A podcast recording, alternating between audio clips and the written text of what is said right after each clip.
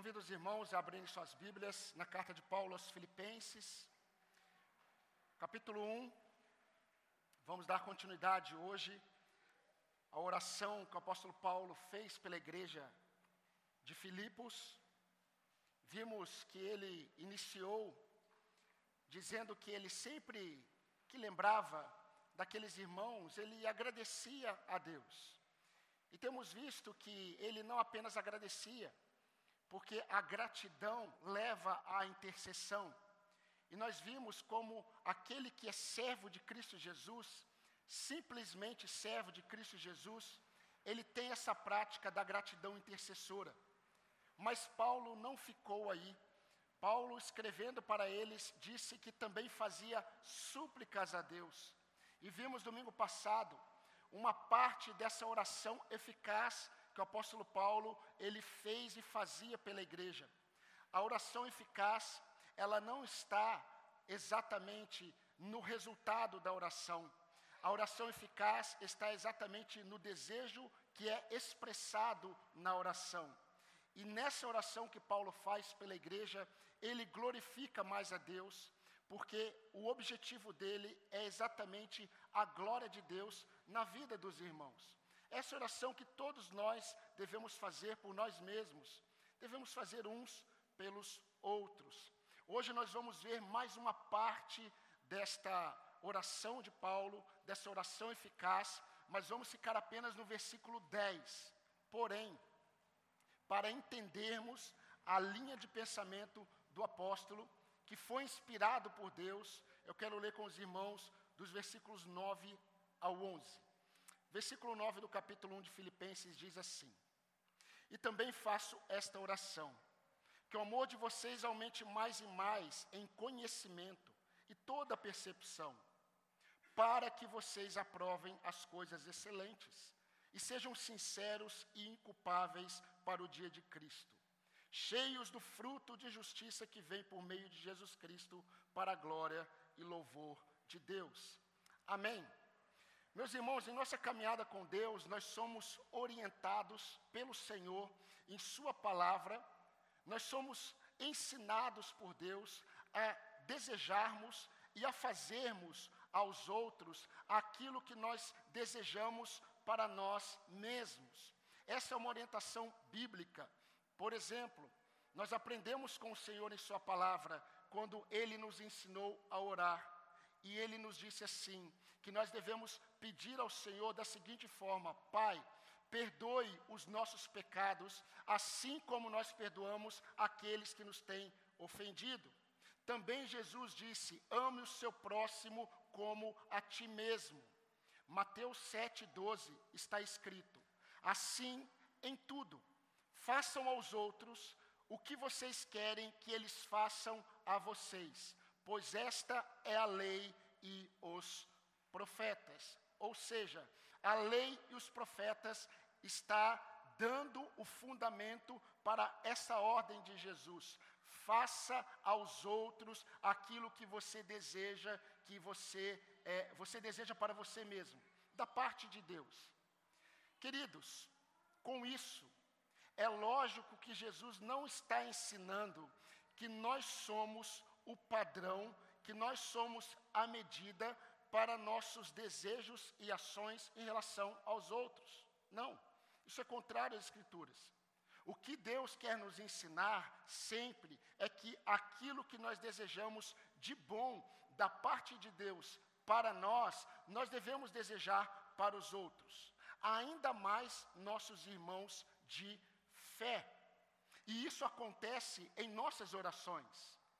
Esse é um teor de uma oração que glorifica mais a Deus. Tudo que o apóstolo Paulo está colocando diante de Deus em oração pela igreja é exatamente aquilo que ele sempre desejou para ele mesmo. Seria como se o apóstolo Paulo dissesse assim: Assim como eu enxergo, irmãos de Filipos, as minhas cadeias, na perspectiva de um Deus que é Senhor acima de todas as coisas, assim também vocês devem enxergar as, é, é, as dificuldades de vocês, as lutas de vocês. Assim como eu tenho visto Deus no meio das minhas prisões, vocês devem olhar para as adversidades de vocês na mesma perspectiva. Isso você observa dos versículos 12 a 30 do capítulo 1. Alegrei-me sobremaneira do Senhor, ele disse. E ele olha para a igreja e escreve: Alegrem-se no Senhor. O que ele desejava para a igreja é o que ele buscava para ele mesmo. No capítulo 3, versículo 17, Paulo escreveu: Irmãos, sejam meus imitadores e observem os que vivem segundo o exemplo que temos dado a vocês. Se nesta oração aos Filipenses, Paulo pede a Deus que o amor deles aumente mais e mais, porque Paulo tem objetivo. Paulo ele deseja que as obras de justiça, os frutos de justiça naqueles crentes transbordem. É o que ele vai falar no versículo 11. Nós vamos visualizar esse texto. Mas Paulo buscava isso. Paulo buscava isso da parte de Deus. Nessa epístola, ele vai dizer: O que eu quero é conhecer a Cristo. Cristo para mim, Cristo para mim é viver, morrer é lucro. Essa é a visão de Paulo que ele passa aos crentes de Filipos.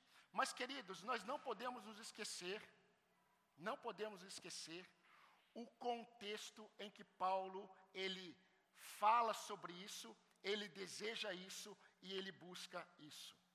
O contexto é um contexto desfavorável aos olhos humanos. Só para lembrar os irmãos, Filipos era uma colônia romana. Os cidadãos de Filipos, eles se gloriavam desse status de serem cidadãos romanos. Nero era o grande imperator, não apenas dessa cidade, mas dessa época. Então, isso deve ser considerado por nós, em tudo isso que estamos observando nessa oração eficaz de Paulo. E eu quero já dizer algo para mim e para você. Para mim já aconteceu antes. Enquanto o mal avança em sua maldade, ao invés de se abater, o crente, os olhos do crente em Jesus Cristo devem estar postos nele, devem estar postos em Jesus e devem continuar focando no desenvolvimento de sua salvação com temor e tremor. As coisas estão acontecendo, está tudo tremendo, as adversidades estão presentes, as possibilidades de piora, elas são reais, mas os olhos dos crentes devem estar postos em Cristo. Desenvolvendo a nossa salvação com temor e tremor, é o que Paulo vai falar no capítulo 2. Enquanto a ansiedade vem, devido aos acontecimentos reais. Eu não estou falando daquelas ansiedades de situações que nós criamos na nossa mente e nem vão acontecer. Eu estou falando das ansiedades de acontecimentos reais. Enquanto a ansiedade vem, em Cristo Jesus, nosso Senhor Supremo, nós temos a bênção, a bênção de lançarmos sobre Ele toda a nossa ansiedade por meio da oração e súplica, dando graças a Deus. E nós temos a promessa de que a paz do Senhor, que excede todo o entendimento, guarda a nossa mente e o nosso coração em Cristo Jesus.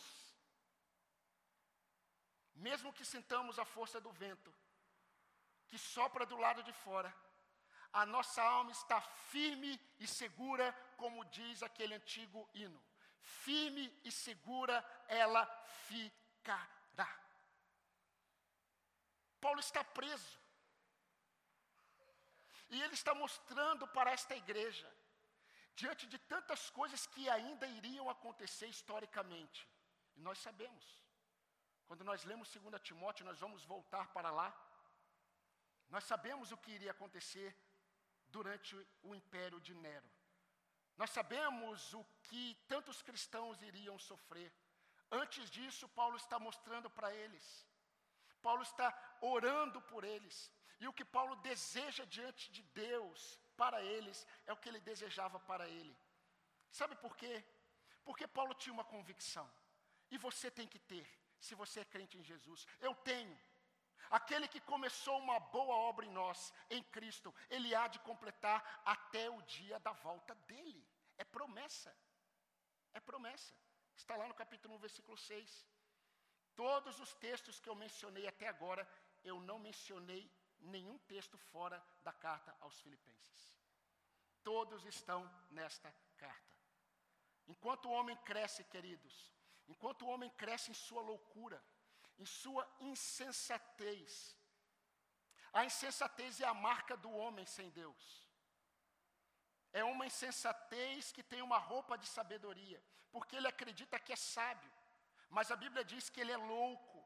Cada vez que ele segue o seu coração, enquanto isso aumenta e está aumentando e vai aumentar, isso vai aumentar. A Bíblia diz Quanto mais próximo à volta de Cristo, o amor de muitos esfriará. Essa é uma verdade bíblica. Nós temos que entender isso. Mas enquanto isso está acontecendo, sabe como a igreja está? Sabe como a igreja deve estar?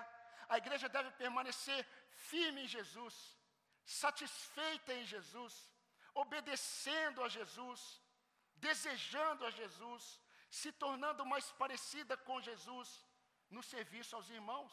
Vocês acabaram de cantar, a Jesus vem mostrar. Nós cantamos isso. Todo o nosso olhar tem que estar em Cristo Jesus. Resumindo o que nós já vimos, Paulo, ele busca o favor de Deus para o avanço, para o progresso, para o aumento dos frutos do amor. Mas esse amor que Paulo deseja que aumentasse, ou esse amor que Paulo deseja que aumente na igreja, é o amor que começa em Deus, que se reflete aos irmãos. Não adianta você querer desejar os irmãos se você não está amando mais a Deus. E enquanto você ama mais a Deus, menos você ama você mesmo. Porque quanto mais você ama a Deus, mais amado por Deus você sente e menos amor por você mesmo você tem, porque o seu Deus, o seu Senhor é Cristo, não é mais você. Paulo vai dizer nessa, nessa epístola: Eu morri, eu morri. Então, olhando para a segunda parte dessa oração eficaz, nós aprendemos uma lição muito importante. O crescimento do amor que devemos desejar e buscar, queridos, é evidenciado em nossas escolhas e em nosso testemunho. O amor que nós desejamos e nós buscamos diante de Deus, ele é evidenciado em nossas escolhas e no nosso testemunho. Nós já vimos no versículo 9 que a oração de Paulo é um pedido a Deus para que eles cresçam cada vez mais no amor. Agora preste atenção: em conhecimento e em discernimento. Que o amor de vocês aumente mais e mais em conhecimento e discernimento. E a partir daí, Paulo vai expressar o porquê disso. E é interessante, queridos, porque no versículo 10 da sua Bíblia, pelo menos na minha, tem. Ele inicia com uma preposição. Para. Essa preposição para indica propósito. Então Paulo está dizendo assim: eu oro a Deus, eu peço a Deus que o amor de vocês aumente cada vez mais em conhecimento, em discernimento, para Há um propósito aí. Há um propósito para a aquisição do conhecimento. Há um propósito para a aquisição do discernimento que vem do conhecimento. Há um propósito. Paulo deseja que o amor deles se manifeste a partir do crescimento do conhecimento de Deus. Esse conhecimento de Deus gera discernimento. Discernimento para quê? Discernimento para compreender a vontade de Deus. É interessante, quando Paulo escreve aos Efésios, e eu já falei para os irmãos dessa mesma prisão, Paulo vai dizer que o crente sábio é aquele que aproveita todas as oportunidades para compreender, não para descobrir, porque a, vontade de Deus não está oculta, então você não precisa descobrir. Nós precisamos compreender a vontade de Deus. É isso que a palavra de Deus diz. E Paulo vai dizer aos Efésios, capítulo 5, a partir do versículo 15 até o 17, que nós devemos andar como sábios, não como necios, remindo o tempo, porque os dias são maus. Nós devemos aproveitar todas as oportunidades para buscarmos compreender. É a palavra discernimento, para buscarmos discernir a vontade de Deus. Só que para Paulo, ele sabe que para compreendermos a vontade de Deus, nós precisamos de conhecimento de Deus. Porque é o conhecimento sobre Deus que produz discernimento. Para quê? Para podermos compreender a vontade do Senhor. Vontade essa que é boa, perfeita e agradável, de acordo com Romanos capítulo 12, 1 e 2. Agora, quando ele diz para, ele indica dois propósitos. Nós não vamos conseguir pensar nos dois propósitos hoje. Os dois propósitos para a aquisição do conhecimento que gera capacidade para discernir a vontade de Deus. Mas ele expressa no versículo 10 dois propósitos. Primeiro propósito, para sabermos escolher a excelência. É isso que ele diz para que vocês aprovem as coisas excelentes. Então entenda o que Paulo está dizendo. Paulo está dizendo assim: eu oro a Deus, para que o amor de vocês aumente cada vez mais, em conhecimento, um conhecimento que habilita vocês a compreenderem a vontade de Deus, com um propósito primário, para que vocês saibam aprovar as coisas excelentes. Esse é o primeiro propósito do aumento do conhecimento que gera discernimento, para que vocês aprovem. O segundo propósito é que para, para que vocês vivam em coerência com a excelência. É o que ele vai dizer no final do 10 com o 11, que vai ficar para semana que vem. Essa oração eficaz tem três partes. Mas observando, queridos, o primeiro propósito, para sabermos escolher a excelência, é muito interessante o contexto da palavra que o apóstolo Paulo usa. Quando ele diz no versículo 10: Para que vocês aprovem as coisas excelentes. Paulo ele utiliza uma palavra que foi traduzida para aprovar, muito interessante. Quando nós lemos Provérbios, capítulo 11, versículo 1, lá diz assim: Balança enganosa é abominação para o Senhor, mas o peso justo é o seu prazer. No contexto de Paulo, era muito comum os comerciantes, eles faziam falcatruas para obterem lucro, só no tempo de Paulo. Os comerciantes faziam isso. E o que, que eles faziam?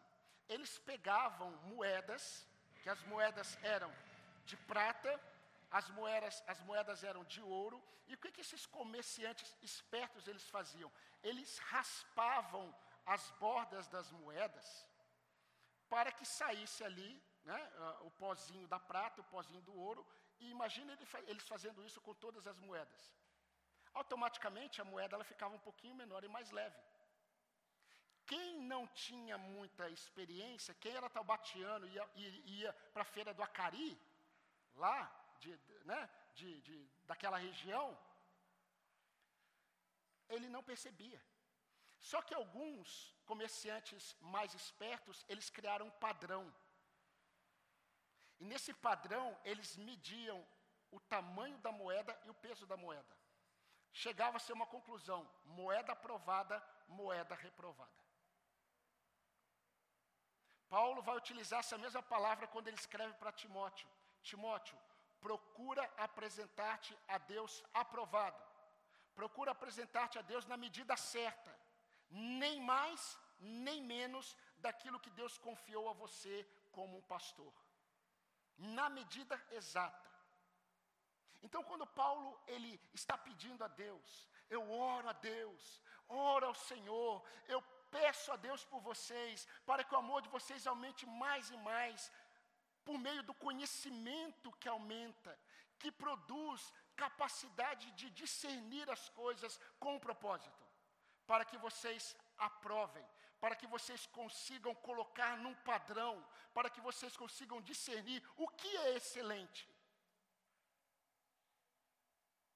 Porque diante da igreja, muitas propostas de coisas excelentes vão surgir. E meus irmãos, Paulo está pensando em um compartilhar de amores, de amor. O crente ele é chamado para amar a Deus. Mas diante de tantas propostas, até diante da perseguição que aconteceria, o crente seria levado a pensar e avaliar de forma errada.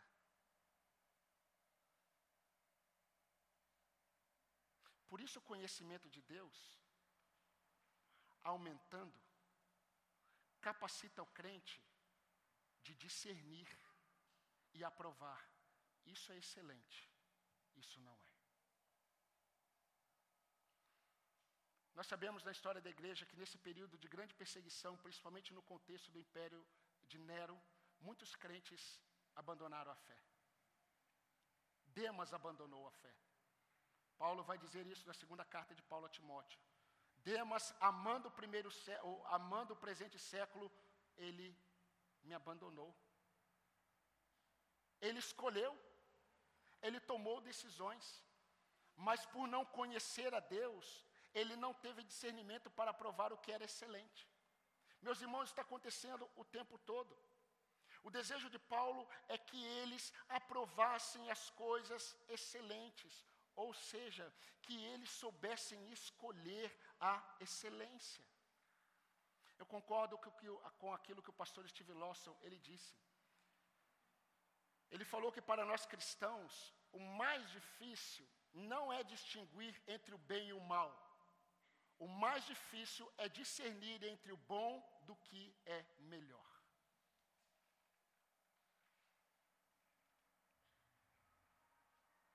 Por isso que para o crente o diabo ele nunca aparece com propostas demoníacas. As propostas sempre têm uma certa coerência ou roupa de coisa boa. Queridos, nem todas as propostas aparentemente boas vêm da parte de Deus. Eu já vi jovens eu, ontem eu estava falando com jovens, eu já vi crentes tendo dificuldades para tomar certas decisões porque surgiu uma proposta muito boa. E eles acreditam que pelo fato da proposta ser boa, vinha da parte de Deus. Se você não conhece a Deus, você não consegue discernir e aprovar o que de fato é excelente e você vai reprovar o que é excelente e vai pegar para você aquilo que aparentemente é bom. Sabe que é, essas, esses tipos de escolhas, de decisões, revelam muito sobre o coração do crente. Por isso que o aumento do amor, o aumento deste amor que Paulo deseja, ele é evidenciado nas escolhas do crente. Eu vou desenvolver um pouco mais isso. Mas, na prática, meus irmãos, seria mais ou menos assim. Mais ou menos assim. Mediante o conhecimento que nós temos de Deus, nós precisamos avaliar, discernir a quem nós estamos amando mais. Particularmente eu creio, quando a gente pensa nisso, que aqui também entra a capacidade de avaliarmos, meus irmãos, quais necessidades excedem todas as outras. Qual necessidade é de fato uma necessidade a ser suprida?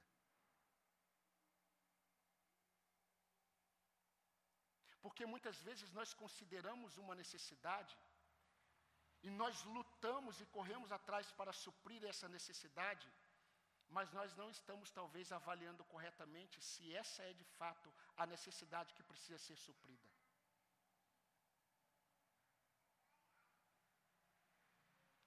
Então, a quem eu estou amando mais?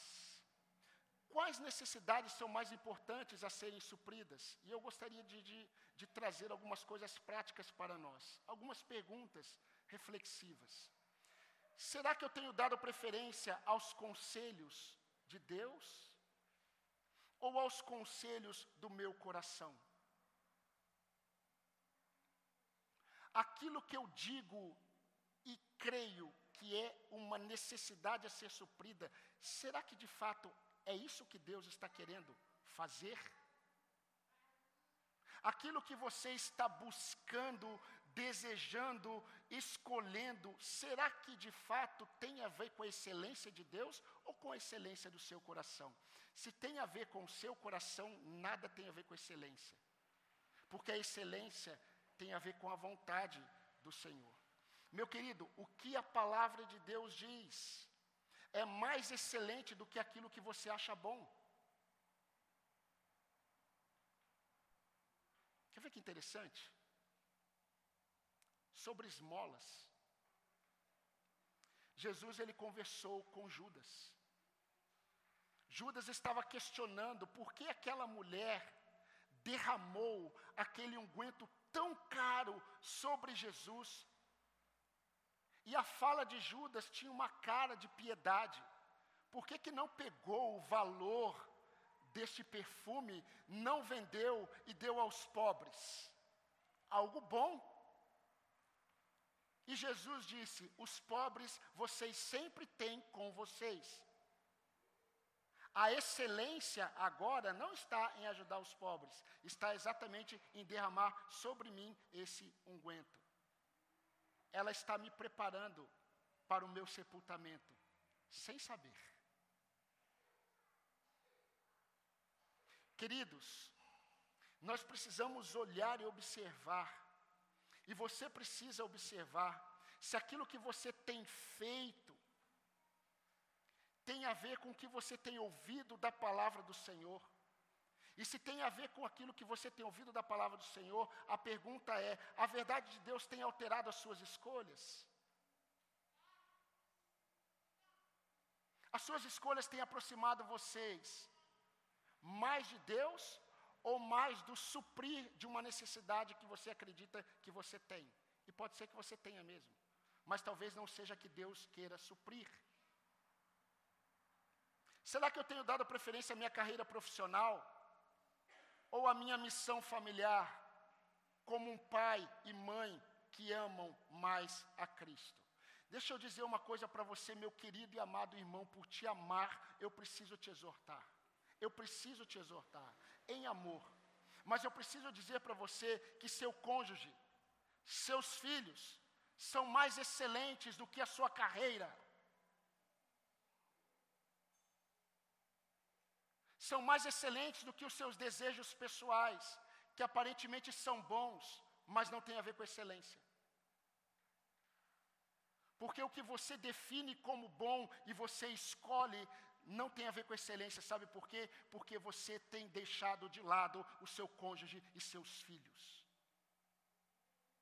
Um jovem chegou certa vez para mim, eu compartilhei com os jovens ontem, pastor, eu tenho desejo de ser mãe, uma jovem. Uma jovem, vamos deixar claro, uma jovem. Pastor, eu tenho o desejo de ser mãe, mas o que, que eu faço com a minha carreira? Eu olhei para aquela querida jovem e disse assim: qual carreira? A que você recebeu em Cristo ou a que você escolheu depois? Ah, não, pastor, eu estou falando com a minha carreira que eu escolhi. Então, existe uma carreira que foi proposta. Antes. Qual você quer? Não dá as duas. Não dá as duas. Deixa eu afirmar, não dá as duas. Agora a questão é: você tem conhecido a Deus o suficiente para ter discernimento para escolher as coisas excelentes?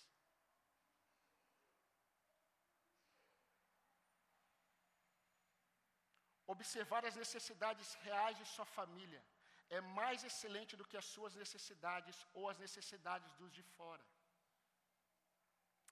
Será que eu tenho preferido o meu tempo de entretenimento ou o meu momento a sós com Deus? Agora eu peguei.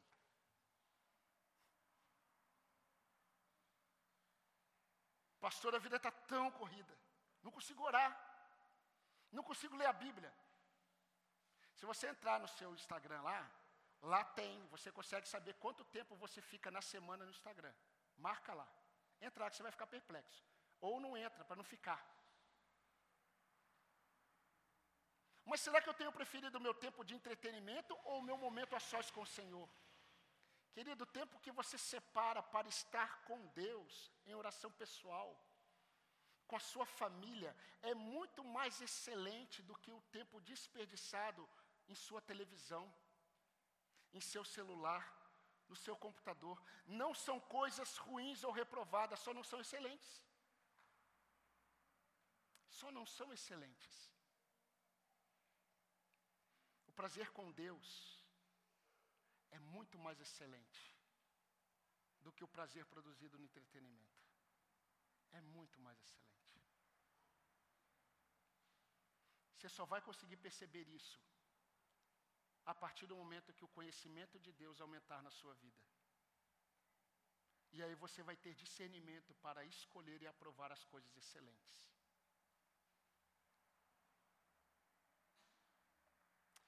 Falei aqui, quando nós estávamos pensando sobre aconselhamento bíblico, o que Salomão tinha em mente quando escreveu, escreveu Eclesiastes.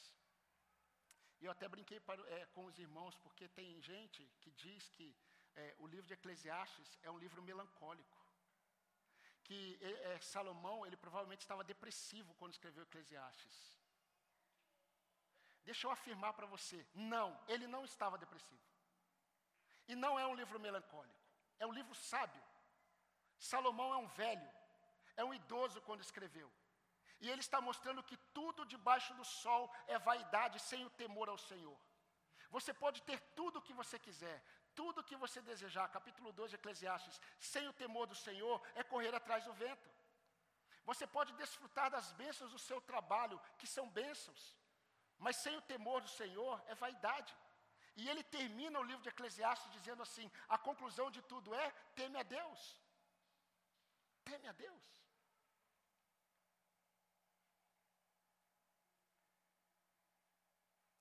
Será que eu tenho preferido estar com os irmãos em adoração no dia do Senhor ou a minha vida social? Deixa eu mexer no marimbondo.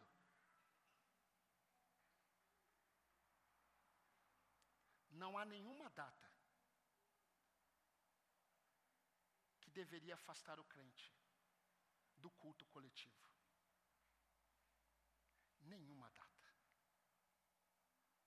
Vocês estão entendendo? um dia na semana do Senhor. Eu estava conversando com um pastor, e ele dizia assim: tem crentes, pastor Glauber, que tem uma vida social muito intensa, por isso que eles quase não estão na igreja. Concordo. São crentes que não conhecem a Deus e não sabem discernir o que é excelente do que é bom.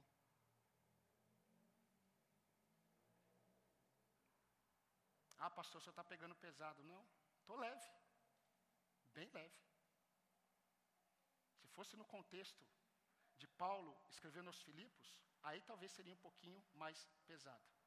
Bem leve. Nós precisamos reavaliar as nossas escolhas. Porque as nossas escolhas, elas evidenciam se temos crescido no conhecimento de Deus se temos crescido no amor a Deus e aos irmãos. Então, queridos, a questão é: eu conheço a Deus o suficiente, eu conheço a Deus o suficiente para vê-lo como mais excelente? Eu creio nisso. Eu respondo: as suas escolhas dirão. As escolhas evidenciam. Eu tenho investido meu suor, meu tempo, recursos somente para este mundo ou no reino? Meu querido e amado, dedicar sua vida, suas energias, todo o seu tempo para obter recursos deste mundo, numa perspectiva que assim você está dando o melhor para a sua família, é importante, mas não tem a ver com excelência. Não tem a ver com excelência. Pastor tem, tem, dos homens, não de Deus.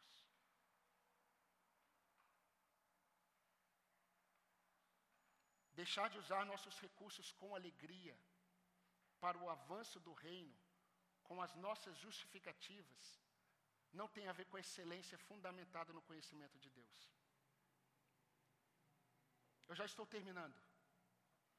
Eu tenho preferido ouvir tantas coisas, ou preferido investir um tempo para ouvir a palavra do Senhor, ou louvores ao Senhor.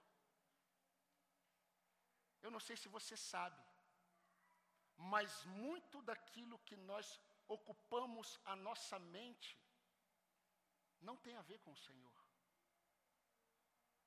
E sabe como nós ficamos? Sabe por que, que tem aumentado cada vez mais a ansiedade dos crentes? Porque aquilo que ocupa a mente do crente no dia a dia tem a ver com aquilo que traz perturbação à alma dele.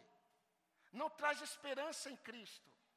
Ao invés de ficar ouvindo tanta coisa que você ouve, Nunca houve um crescimento de tanta gente ansiosa na igreja do que no período das eleições. Nunca houve. Sabe por quê? Porque o que o crente ouvia o dia inteiro tinha a ver com este mundo. Removia do crente a esperança em Cristo. Seria a mesma coisa de você estar na prisão e Paulo ter um radinho lá e ele ligando na, na, na frequência lá FM é, eh, de Filipos, uma palavra do imperador Nero. E está lá o Paulo ouvindo.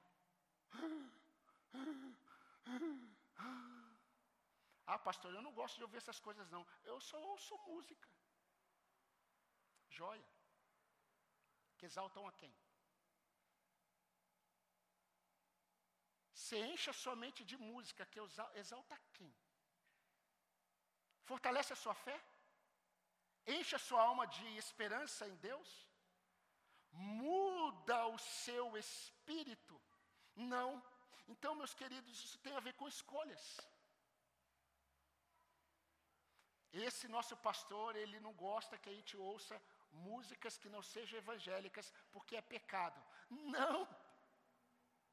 Tem música boa. Difícil achar. Eu prefiro aquelas que só tem instrumento. Orquestra. Século 16, 17, 18. Mas o que eu estou querendo dizer é o seguinte: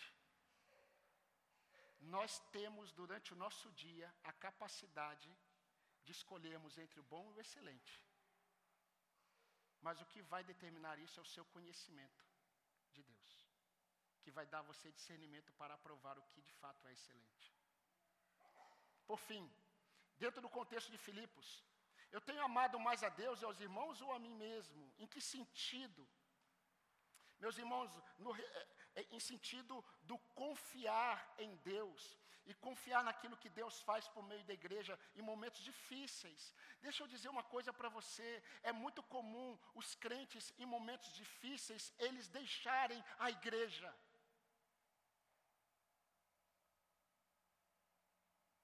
Paulo, ele orienta os crentes hebreus a exortarem uns aos outros, porque é comum muitos deixarem de congregar. É impressionante. E eu creio que Paulo está ensinando o tempo todo a esses irmãos de Filipos sobre isso. A importância da manifestação de Deus no meio da congregação. Então, será que eu tenho preferido confiar em Deus ou na falsa segurança dos homens? Confiar na falsa estabilidade de um emprego que não tem a ver com a excelência de Deus. Confiar na falsa estabilidade política ou econômica que não tem a ver com a excelência de Deus. Se preocupar com as adversidades tem a sua importância, mas a excelência repousa no descansar da alma. Então, meus irmãos, quanto mais conhecemos a Deus, mais capacidade temos para aprovarmos as coisas excelentes. A questão é que eu creio, eu como pastor dessa igreja, eu creio que nós já temos o conhecimento suficiente para aprovarmos as coisas excelentes. Das boas e dasquelas que são, daquelas que são melhores ainda. Agora, rapidamente, deixa eu dizer para você aonde repousava a excelência para Paulo. O que é excelência para Paulo? Onde repousava a excelência para Paulo? Ele escreveu assim, no capítulo 3, versículo de 7 a 10. Mas o que para mim era lucro, eu considerei perda, por causa da sublimidade do conhecimento de Cristo Jesus. Eu considero tudo como perda, por causa dessa sublimidade do conhecimento de Cristo, Jesus, meu Senhor, por amor do qual perdi todas as coisas, e eu não apenas perdi, eu considero essas coisas como refúgio, porque eu quero ganhar Cristo. Eu quero ganhar Cristo. Irmãos, em nossos pedidos a Deus, tanto por nós, quanto pelos nossos irmãos, nós devemos desejar esse conhecimento de Deus que aumenta o nosso discernimento e a nossa capacidade de aprovarmos as coisas excelentes. Nós devemos pedir isso a Deus. Nós devemos. Isso glorifica a Deus. Isso alegra ao Senhor. Então nós devemos orar para que Deus ele faça aumentar em nós este conhecimento. Que Deus nos dê sabedoria para que no dia a dia nós consigamos discernir o que é excelente e o que não é. Sabe por quê? Como disse Moisés no Salmo 90, a vida passa. E estaremos logo, logo na eternidade. Uns diante de Cristo, outros longe dele.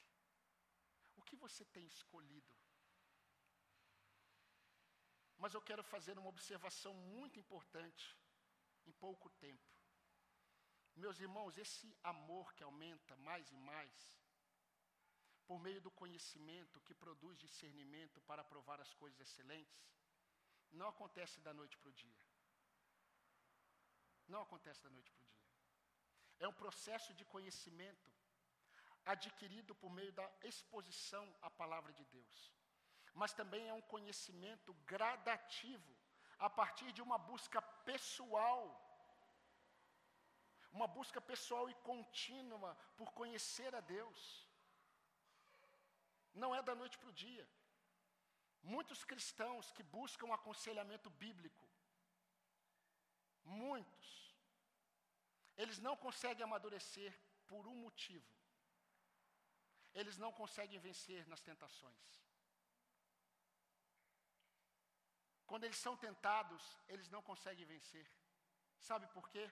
Porque eles não fazem o que têm que fazer. Eles deveriam orar, eles não oram. Eles oram depois. Quando o coração está sendo tomado de temores, nesse momento você está sendo tentado a desconfiar. Quando o seu coração está sendo tomado de possibilidades de alegria e contentamento longe de Cristo, mas neste mundo ou no seu braço, é o momento de você lutar em oração. Mas os crentes, muitos não fazem isso. Não vão buscar na palavra orientação. Querem pronto. Pastor, o que eu tenho que fazer? Pastor, o que eu devo fazer aqui? Antes de você perguntar isso para o seu pastor, o quanto você falou com Deus,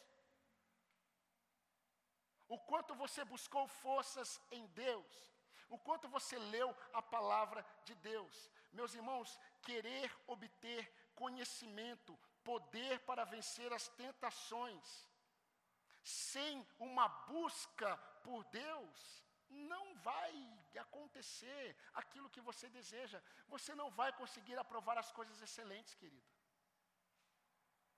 Você não vai conseguir ter discernimento. Deus não dará sabedoria a quem não busca por ela.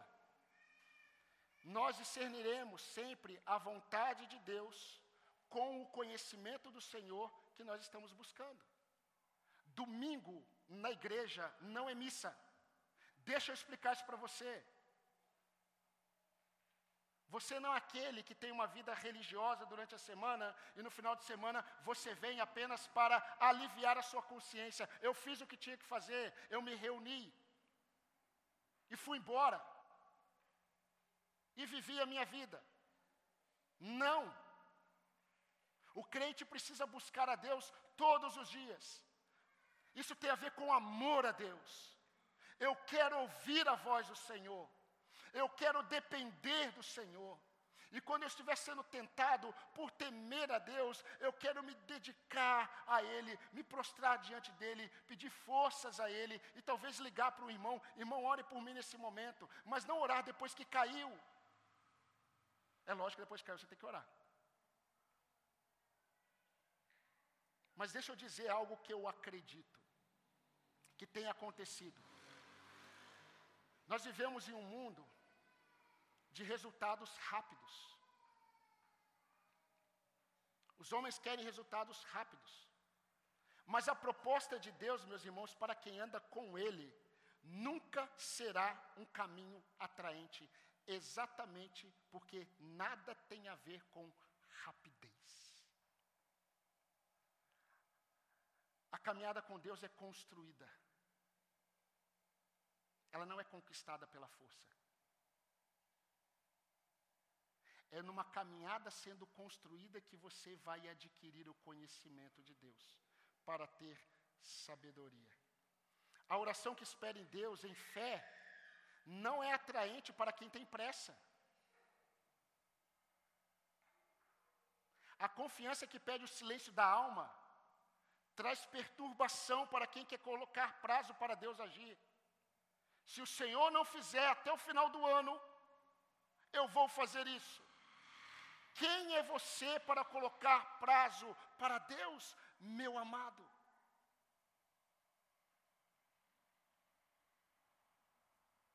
Silencie a sua alma, porque Ele é Deus.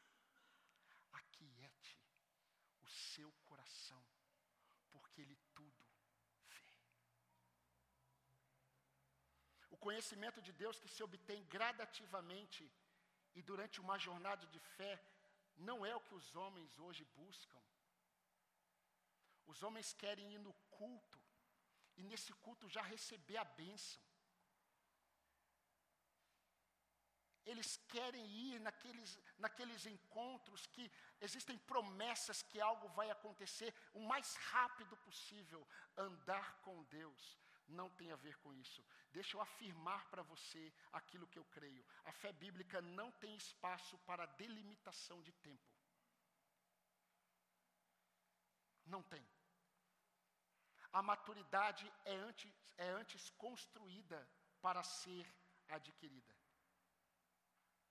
Então, para terminar de fato essa oração eficaz de Paulo, que visa mais a glória de Deus do que os seus próprios interesses, Paulo buscou o favor de Deus para o aumento dos frutos do amor, por meio do conhecimento de Deus que gera discernimento, para um propósito primário, para que vocês aprovem as coisas excelentes.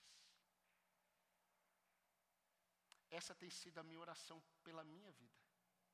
Senhor, me dê cada vez mais conhecimento do Senhor, para que eu consiga discernir e aprovar as coisas que são excelentes, quando diante de mim coisas boas estão presentes. Mas essa também tem sido a minha oração por você, meu irmão, minha irmã dessa igreja. E eu termino essa essa homilia, eu termino esse sermão dizendo para vocês que eu desejo que o Senhor nos ajude a partir de hoje, a aprovarmos as coisas que de fato são mais excelentes. Amém, irmãos?